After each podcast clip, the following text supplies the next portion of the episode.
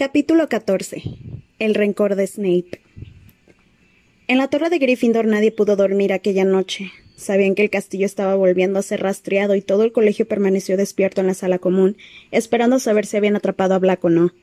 La profesora McGonagall volvió al amanecer para decir que se había vuelto a escapar.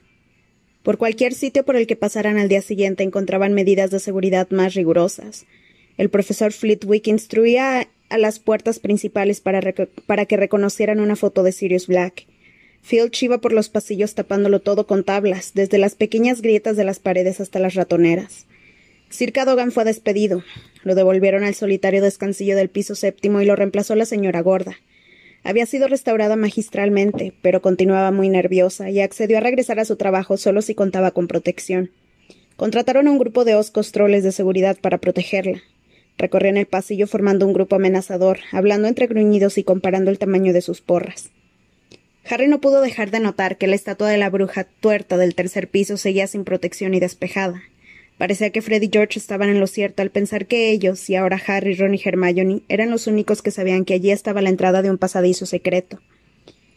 ¿Crees que deberíamos decírselo a alguien? preguntó Harry a Ron. Sabemos que no entra por Honeydukes, dijo Ron, si hubieran forzado la entrada de la tienda, lo habríamos oído. Harry se alegró de que Ron lo viera así. Si la bruja tuerta se tapara también con las tablas, el intruso ya no podría volver a Hogsmeade. Ron se convirtió de repente en una celebridad.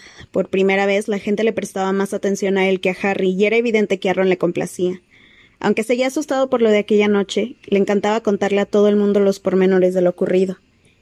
Estaba dormido y oí rasgar las cortinas, pero creí que ocurría en un sueño. Entonces sentí una corriente. Me desperté y vi que una de las cortinas de mi cama estaba caída.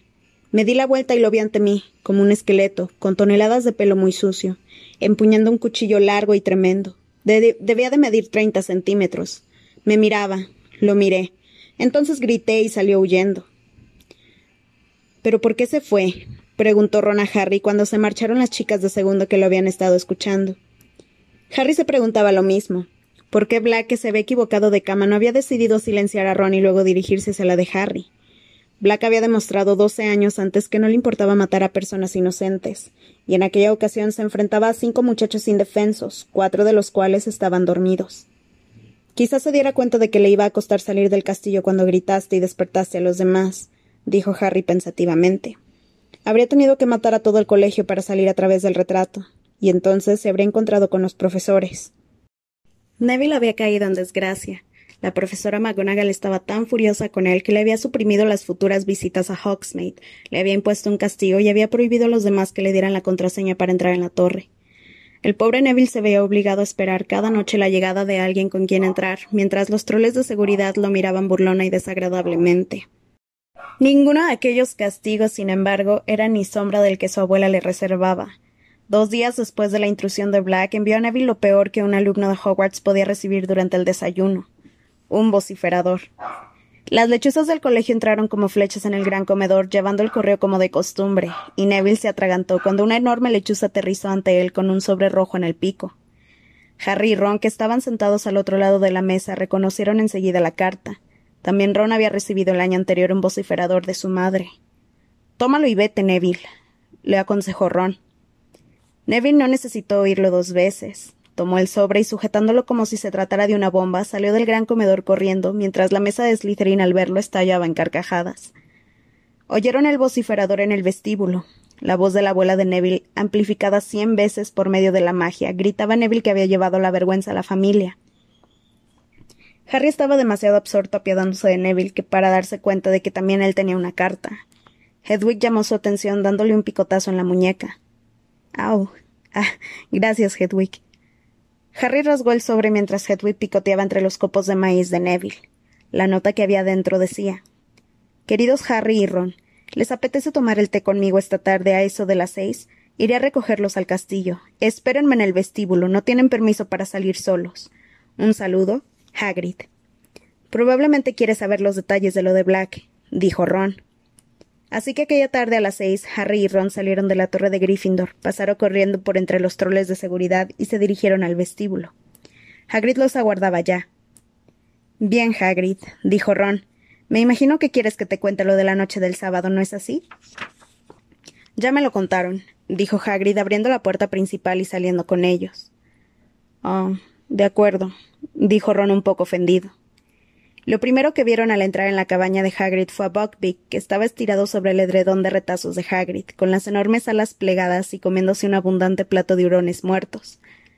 Al apartar los ojos de la desagradable visión, Harry vio un traje gigantesco de una tela marrón peluda y una espantosa corbata amarilla y naranja colgados de la puerta del armario. ¿Para qué son esas cosas, Hagrid? preguntó Harry.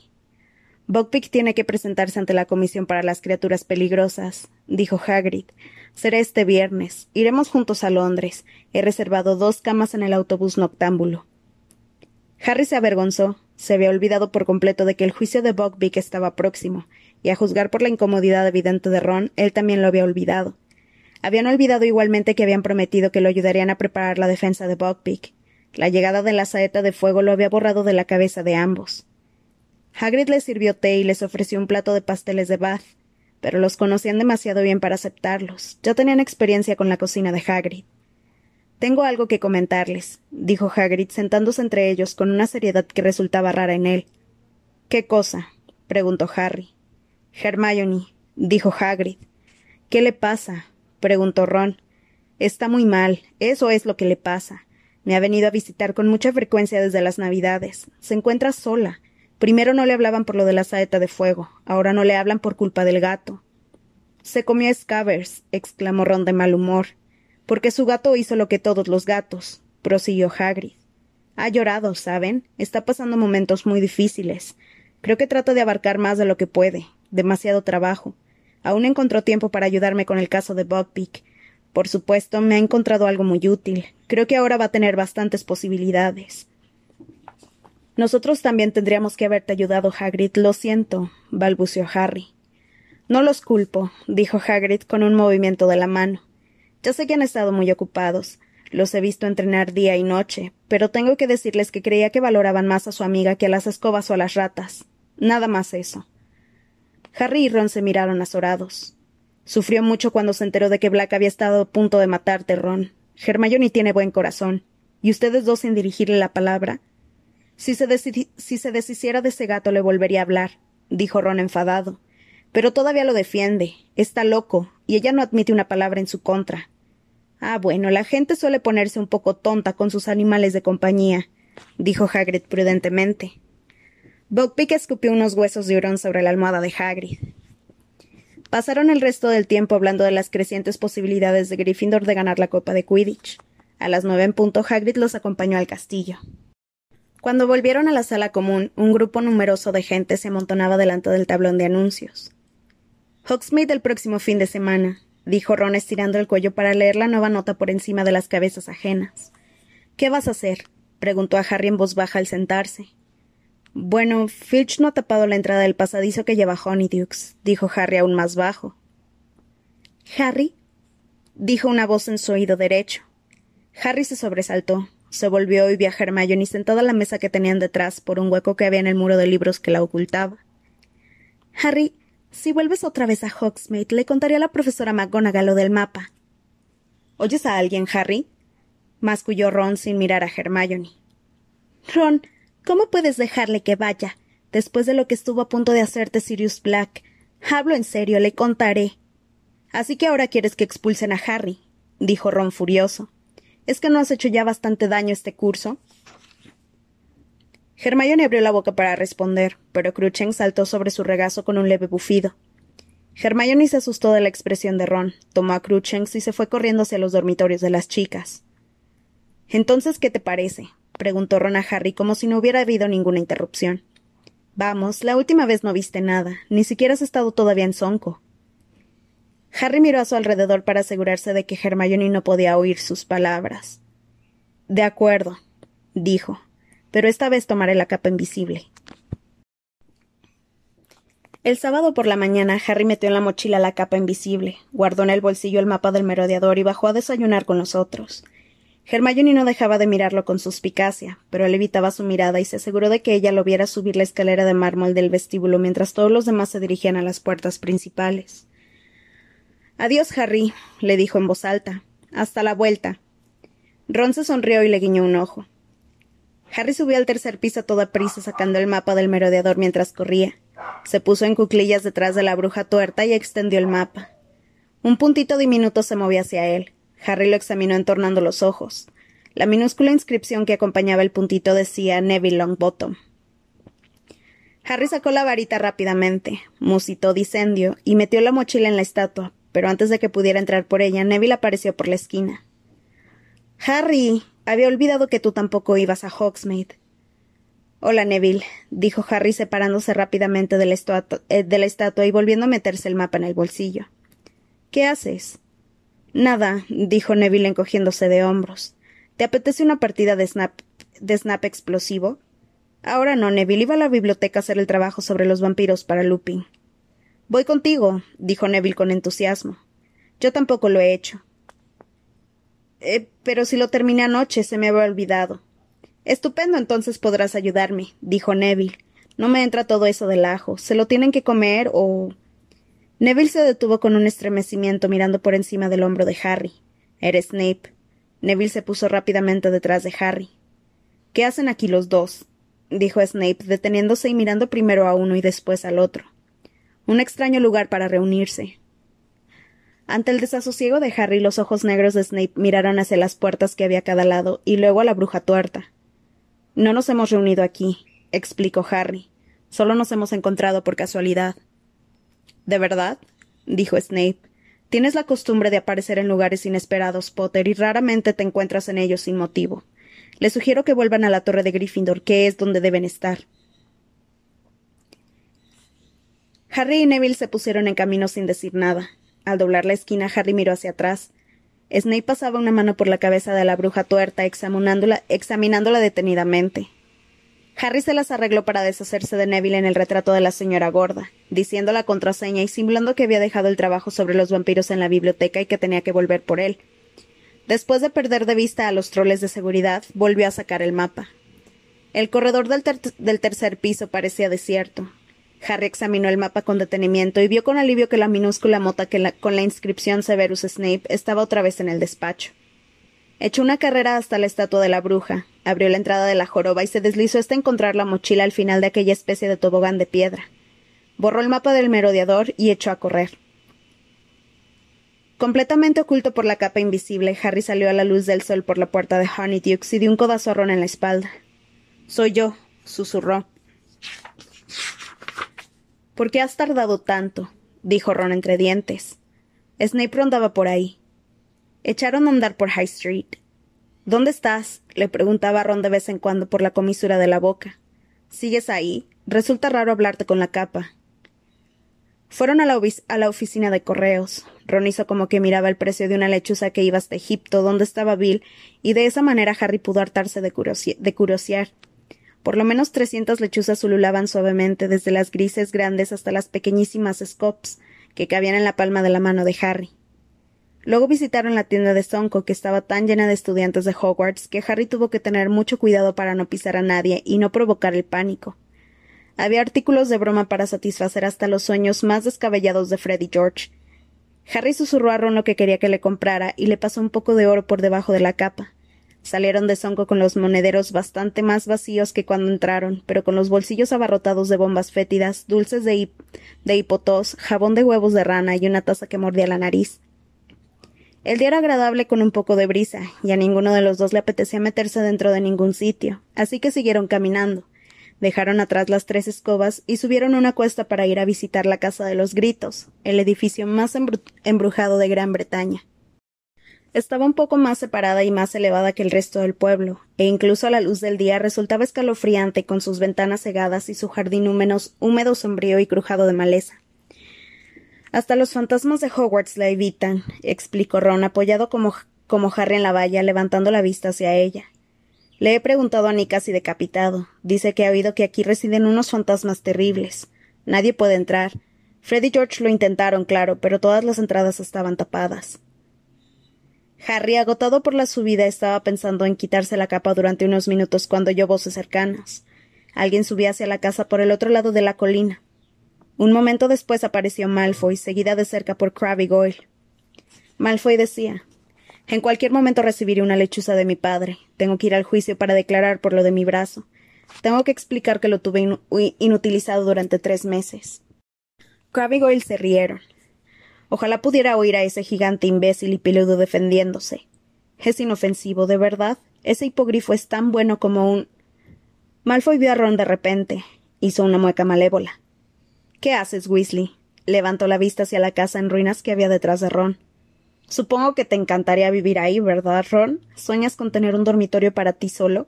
He oído decir que en tu casa duermen todos en una habitación, ¿es verdad? Harry sujetó a Ron por la túnica para impedirle que saltara sobre Malfoy. Déjamelo a mí, le susurró al oído. La oportunidad era demasiado buena para no aprovecharla. Harry se acercó sigilosamente a Malfoy Crabbe Goyle por detrás, se agachó y tomó un puñado de barro del camino. Ahora mismo estábamos hablando de tu amigo Hagrid, dijo Malfoy a Ron. Estábamos imaginando lo que diría ante la Comisión para las Criaturas Peligrosas. ¿Crees que, ¿Crees que llorará cuando al hipogrifo le corten la cabeza? Al golpearle la bola de barro en la cabeza, Malfoy se inclinó hacia adelante. Su pelo rubio platino chorreaba barro de repente. ¿Pero qué demonios? Ron se sujetó a la valla para no revolcarse en el suelo de la risa. Malfoy y Crabbe se dieron la vuelta mirando a todas partes.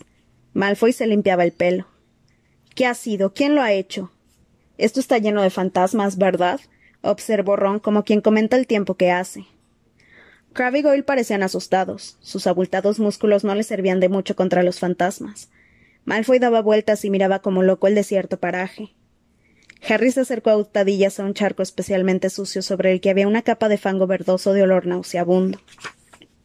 Crabbe y Goyle recibieron algo esta vez. Goyle saltaba sin moverse del sitio, intentando quitarse el barro de sus ojos pequeños y apagados. Ha venido de allá, dijo Malfoy, limpiándose la cara y señalando un punto que estaba unos dos metros a la izquierda de Harry. Crab fue hacia adelante dando traspiés, estirando como un zombi sus largos brazos. Harry lo esquivó, tomó un palo y se lo tiró a Crab. Le acertó en la espalda. Harry retrocedió riendo en silencio mientras Crab ejecutaba en el aire una especie de pirueta para ver quién lo había arrojado. Como Ron era la única, la única persona a la que Crab podía ver, fue a él a quien se dirigió. Pero Harry estiró la pierna. Crab tropezó, trastabilló y su pie grande y plano pisó la capa de Harry, que sintió un tirón y notó que la capa le resbalaba por la cara. Durante una fracción de segundo, Malfoy lo miró fijamente. Echó un grito señalando la cabeza de Harry. Dio media vuelta y corrió colina abajo como alma que llevara el diablo, con Crabbe y detrás. Harry se puso bien la capa, pero ya era demasiado tarde. Harry, dijo Ron avanzando trompicones y mirando hacia el lugar en que había aparecido la cabeza de su amigo. Más vale que huyas. Si Malfoy se lo cuenta a alguien, lo mejor será que regreses rápidamente al castillo. Nos vemos más tarde, le dijo Harry y volvió hacia el pueblo a todo correr. ¿Creería Malfoy lo que había visto? ¿Creería a alguien a Malfoy? Nadie sabía lo de la capa invisible, nadie excepto Dumbledore. Harry sintió un retortijón en el estómago. Si Malfoy contaba algo, Dumbledore comprendería perfectamente lo ocurrido. Volvió a Honeydukes, volvió a bajar a la bodega por el suelo de piedra, volvió a meterse por la trampilla, se quitó la capa, se la puso debajo del brazo y corrió todo lo que pudo por el pasadizo. Malfoy llegaría antes.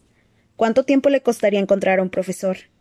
Jadeando, notando un pinchazo en el costado, Harry no dejó de correr hasta que alcanzó el tobogán de piedra. Tendría que dejar la capa donde antes. Era demasiado comprometedora, en caso de que Malfoy se hubiera encontrado algún profesor. La ocultó en un rincón oscuro y empezó a escalar con rapidez. Sus manos sudorosas resbalaban en los flancos del tobogán. Llegó a la parte interior de la joroba de la bruja, le dio unos golpecitos con la varita, asomó la cabeza y salió. La joroba se cerró y precisamente cuando Harry salía por la estatua, oyó unos pasos ligeros que se aproximaban. Era Snape. Se acercó a Harry con paso rápido, produciendo un frufru con la toga negra y se detuvo delante de él. ¿Y? preguntó. Había en el profesor un aire contenido de triunfo. Harry trató de disimular, demasiado consciente de que tenía el rostro sudoroso y las manos manchadas de barro que se, que se apresuró a esconder en los bolsillos. Ven conmigo, Potter, dijo Snape. Harry lo siguió escaleras abajo, limpiándose las manos en el interior de la túnica sin que Snape se diera cuenta. Bajaron hasta las mazmorras y entraron en el despacho de Snape. Harry solo había entrado en aquel lugar en una ocasión, y también entonces se había visto en un serio aprieto. Desde aquella vez Snape había comprado más seres viscosos y repugnantes y los había metido en tarros. Estaban todos en estanterías detrás de la mesa, brillando a la luz del fuego de la chimenea y acentuando el aire amenazador de la situación. Siéntate, le dijo Snape. Harry se sentó. Snape, sin embargo, permaneció de pie. El señor Malfoy acaba de contarme algo muy extraño, Potter, dijo Snape. Harry no abrió la boca. Me ha contado que se encontró con Weasley junto a la casa de los gritos. Al parecer, Weasley estaba solo. Harry siguió sin decir nada. El señor Malfoy asegura que estaba hablando con Weasley, cuando una gran cantidad de barro lo golpeó en la parte posterior de la cabeza. ¿Cómo crees que pudo ocurrir? Harry trató de parecer sorprendido. No lo sé, profesor. Snape taladraba a Harry con los ojos. Era igual que mirar a los ojos de un hipogrifo. Harry hizo un gran esfuerzo para no parpadear. Entonces el señor Malfoy presenció una extraordinaria aparición. ¿Se te ocurrió que pudo ser Potter?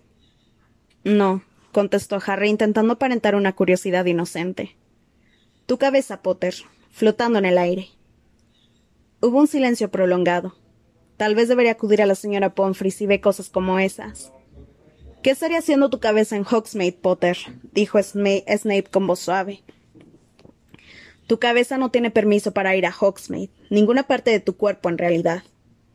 Lo sé, dijo Harry haciendo un esfuerzo para que ni la culpa ni el medio se reflejaran en su rostro. Parece que Malfoy tiene alucinaciones. Malfoy no tiene alucinaciones, gruñó Snape y se inclinó hacia adelante apoyando las manos en los brazos del asiento de Harry para que sus caras quedasen a un palmo de distancia. Si tu cabeza estaba en Hogsmeade, también estaba el resto de tu cuerpo. He estado arriba en la torre de Gryffindor, dijo Harry, como usted me mandó. ¿Hay alguien que pueda testificarlo? Harry no dijo nada. Los finos labios de Snape se torcieron en una horrible sonrisa. Muy bien, dijo incorporándose. Todo el mundo, desde el ministro de magia para abajo, trata de protegerte de Sirius Black al famoso Harry Potter. Pero el famoso Harry Potter hace lo que le da la gana. Que la gente vulgar se preocupe de su seguridad. El famoso Harry Potter va donde le apetece sin pensar en las consecuencias. Harry guardó silencio. Snape lo provocaba para que revelara la verdad, pero no iba a hacerlo. Snape aún no tenía pruebas. ¿Cómo te pareces a tu padre? Dijo de repente Snape con los ojos relampagueantes. También él, era, también él era muy arrogante. No era malo jugando al Quidditch y eso lo hacía creerse superior a los demás. Se pavoneaba por todas partes con sus amigos y admiradores. El parecido es asombroso. Mi padre no se pavoneaba, dijo Harry sin poderse contener. Y yo tampoco, tu padre tampoco respetaba mucho las normas, prosiguió Snape con sus trece, eh, con el delgado rostro lleno de malicia. Las normas eran para la gente que estaba por debajo, no para los ganadores de la Copa de Quidditch. Era tan engreído. ¡Cállese! Harry se puso en pie. Lo invadía una rabia que no había sentido desde su última noche en Private Drive. No le importaba que Snape se hubiera puesto rígido ni que sus ojos negros lo miraran con un fulgor amenazante. ¿Qué has dicho, Potter? Le he dicho que deje de hablar de mi padre. Conozco la verdad. Él le salvó a usted la vida. Dumbledore me lo contó. Si no hubiera sido por mi padre, usted ni siquiera estaría aquí. La piel cetrina de Snape se puso el color de la leche agria. ¿Y el director te contó las circunstancias en que tu padre me salvó la vida? susurró. ¿O consideró que esos detalles eran demasiado desagradables para los delicados oídos de su estimadísimo señor Potter? Harry se mordió el labio. No sabía cómo había ocurrido y no quería admitir que no lo sabía, pero parecía que Snape había adivinado la verdad. Lamentaría que salieras de aquí con una falsa idea de tu padre, añadió con una horrible mueca. ¿Imaginabas algún acto glorioso de heroísmo? Pues permíteme que te desengañe. Tu santo padre y sus amigos me gastaron una broma muy divertida, que habría acabado con mi vida si tu padre no hubiera tenido miedo en el último momento y no se hubiera echado hacia atrás. No hubo nada heroico en lo que hizo. Estaba salvando su propia piel tanto como la mía. Si su broma hubiera tenido éxito, lo habrían echado de Hogwarts. Snape enseñó los dientes irregulares y amarillos. Dale vuelta a tus bolsillos, Potter, le ordenó de repente. Harry no se movió. Oía los latidos que le retumbaban en los oídos. Da la vuelta a tus bolsillos o vamos directamente al director. ¡Rápido! Temblando de miedo, Harry sacó muy lentamente la bolsa de artículos de broma de Sonco y el mapa del merodeador. Snape tomó la, bolsa de Sonco. Todo me lo ha dado Ron, dijo Harry, esperando tener la posibilidad de poner a Ron al corriente antes de que Snape lo viera. Me lo trajo de Hogsmeade la última vez. ¿De verdad? ¿Y lo llevas encima desde entonces? ¡Qué enternecedor! ¿Y esto qué es? Snape acababa de tomar el mapa. Harry hizo un enorme esfuerzo por mantenerse impasible. Un trozo de pergamino que me sobró, dijo encogiéndose de hombros. Snape le dio la vuelta con los ojos puestos en Harry. Supongo que no necesitarás un trozo de pergamino tan viejo, dijo. ¿Puedo tirarlo? Acercó la mano al fuego. No, exclamó Harry rápidamente. Ah, perdón, dijo Snape. Las aletas de la nariz le vibraban. ¿Es otro precioso regalo del señor Weasley? ¿O es otra cosa? Quizá una carta escrita con tinta invisible. ¿O tal vez instrucciones para llegar a Hogsmeade evitando a los dementores? Harry parpadeó. Los ojos de Snape brillaban. Veamos. Susurró sacando la varita y desplegando el mapa sobre la mesa. Revela tu secreto, dijo, tocando el pergamino con la punta de la varita. No ocurrió nada. Harry enlazó las manos para evitar que temblaran.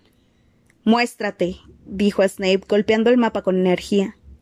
Siguió en blanco. Harry respiró aliviado. Severus Snape, profesor de este colegio, te ordena enseñar la información que ocultas, dijo Snape, volviendo a golpear el mapa con la varita. Como si una mano invisible escribiera sobre él, en la lisa superficie del mapa fueron apareciendo algunas palabras. El señor lunático presenta sus respetos al profesor Snape y le ruega que aparte la narizota de los asuntos que no le entañen. Snape se quedó helado. Harry contempló el mensaje estupefacto, pero el mapa no se detuvo allí. Aparecieron más cosas escritas debajo de las primeras líneas. El señor Cornamenta está de acuerdo con el señor lunático y solo quisiera añadir que el profesor Snape es feo e imbécil. Habría resultado muy gracioso en otra situación menos grave. Y había más. El señor Canuto quisiera hacer constar su estupefacción ante el hecho de que un idiota semejante haya llegado a ser profesor. Harry cerró los ojos horrorizado. Al abrirlos, el mapa había añadido las últimas palabras. El señor Colagusano saluda al profesor Snape y le aconseja que se lave el pelo, el muy sucio. Harry aguardó el golpe. Bueno, dijo Snape con voz suave. Ya veremos. Se dirigió al fuego con paso decidido, tomó de un tarro un puñado de polvo brillante y lo arrojó a las llamas. Lupin, gritó Snape dirigiéndose al fuego. Quiero hablar contigo. Totalmente asombrado, Harry se quedó mirando al fuego. Una gran forma apareció en él, revolviéndose muy rápido. Unos segundos más tarde, el profesor Lupin salía de la chimenea sacudiéndose las cenizas de la toga raída. ¿Llamabas Severus? preguntó Lupin amablemente. Sí, respondió Snape con el rostro crispado por la furia y regresando a su mesa con amplias zancadas. Le he dicho a Potter que vaciara los bolsillos y llevaba esto. Snape señaló el pergamino en el que todavía brillaban las palabras de los señores lunático, colagusano, canuto y cornamenta. En el rostro de Lupin apareció una expresión extraña y hermética. ¿Qué te parece? dijo Snape. Lupin siguió mirando el mapa. Harry tenía la impresión de que Lupin estaba muy concentrado. ¿Qué te parece? repitió Snape. Este pergamino está claramente encantado con artes obscuras. Entra dentro de tu especialidad, Lupin. ¿Dónde crees que lo pudo conseguir Potter? Lupin levantó la vista y con una mirada de soslayo a Harry le advirtió que no lo interrumpiera. ¿Con artes obscuras? repitió con voz amable. ¿De verdad lo crees, Severus? A mí me parece simplemente un pergamino que ofende al que intenta leerlo. Infantil, pero seguramente no peligroso. Supongo que Harry lo ha comprado en una tienda de artículos de broma. ¿De verdad? preguntó Snape. Tenía la quijada rígida a causa del enfado. ¿Crees que una tienda de artículos de broma le vendería algo como esto? ¿No crees que es más probable que lo consiguiera directamente de los fabricantes? Harry no entendía qué quería decir Snape, y daba la impresión de que Lupin tampoco. ¿Quieres decir del señor Colagusano o cualquiera de estas personas? preguntó Lupin. Harry, ¿conoces a alguno de estos señores? No, respondió rápidamente Harry. ¿Lo ves, Severus? dijo Lupin, volviéndose hacia Snape. Creo que es de Sonco. En ese momento entró Ron en el despacho. Llegaba sin aliento. Se paró de pronto delante de la mesa de Snape con una mano en el pecho intentando hablar. Yo. Yo le di a Harry ese objeto. dijo con la voz ahogada. Lo compré en Sonco hace mucho tiempo. Bien, dijo Lupin, dando una palmada y mirando contento a su alrededor. Parece que eso lo aclara todo. Me lo llevo, Severus, si no te importa. Plegó el mapa y se lo metió en la toga. Harry, Ron, vengan conmigo. Tengo que decirles algo relacionado con el trabajo sobre los vampiros. Con permiso, Severus. Harry no se atrevió a mirar a Snape al salir del despacho. Él, Ron y Lupin hicieron todo el camino hasta el vestíbulo sin hablar. Luego Harry se volvió a Lupin. Señor profesor, yo no quiero disculpas, dijo Lupin. Echó una mirada al vestíbulo vacío y bajó la voz. Da la casualidad de que sé que este mapa fue confiscado por el señor Filch hace muchos años. Sí, sé que es un mapa, dijo ante los asombrados Harry y Ron. No quiero saber cómo ha caído en sus manos. Me asombra, sin embargo, que no lo entregaran, especialmente después de lo sucedido en la última ocasión en que un alumno dejó por ahí información relativa al castillo. No te lo puedo devolver, Harry. Harry ya lo suponía y quería explicarse. ¿Por qué pensó Snape que me lo habían dado los fabricantes? Porque. porque los fabricantes de estos mapas habrían querido sacarte del colegio. Habrían pensado que era muy divertido. ¿Los conoce? dijo Harry impresionado. Nos hemos visto, dijo Lupin lacónicamente. Miraba a Harry más serio que nunca. No esperes que te vuelva a encubrir, Harry. No puedo conseguir que te tomes en serio a Sirius Black, pero creía que los gritos que oyes cuando se te aproximan los dementores te habían hecho algún efecto. Tus padres dieron su vida para que tú siguieras vivo, Harry, y tú les correspondes muy mal, cambiando su sacrificio por una bolsa de artículos de broma. Se marchó, y Harry se sintió mucho peor que en el despacho de Snape. Despacio subieron la escalera de mármol. Al pasar al lado de la, estatua de la bruja tuerta, Harry se acordó de la capa invisible. Seguía allá abajo, pero no se atrevió a ir por ella. Es culpa mía, dijo Ron de pronto. Yo te persuadí de que fueras. Lupin tiene razón, fue una idiotez. No debimos hacerlo. Dejó de hablar, habían llegado al corredor en que los troles de seguridad estaban haciendo la ronda y por el que Hermione avanzaba hacia ellos. Al verle la cara a Harry, a Harry no le, culpó, no le cupo ninguna duda de que estaba enterada de lo ocurrido. Sintió una enorme desazón.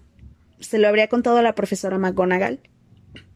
¿Has venido a darte el gusto? le preguntó Ron cuando se detuvo la muchacha. ¿O acabas de delatarnos? No, respondió Hermione. Tenía en las manos una carta y el labio le temblaba. Solo creí que debían saberlo. Hagrid ha perdido el caso. Van a ejecutar a Buckbeak.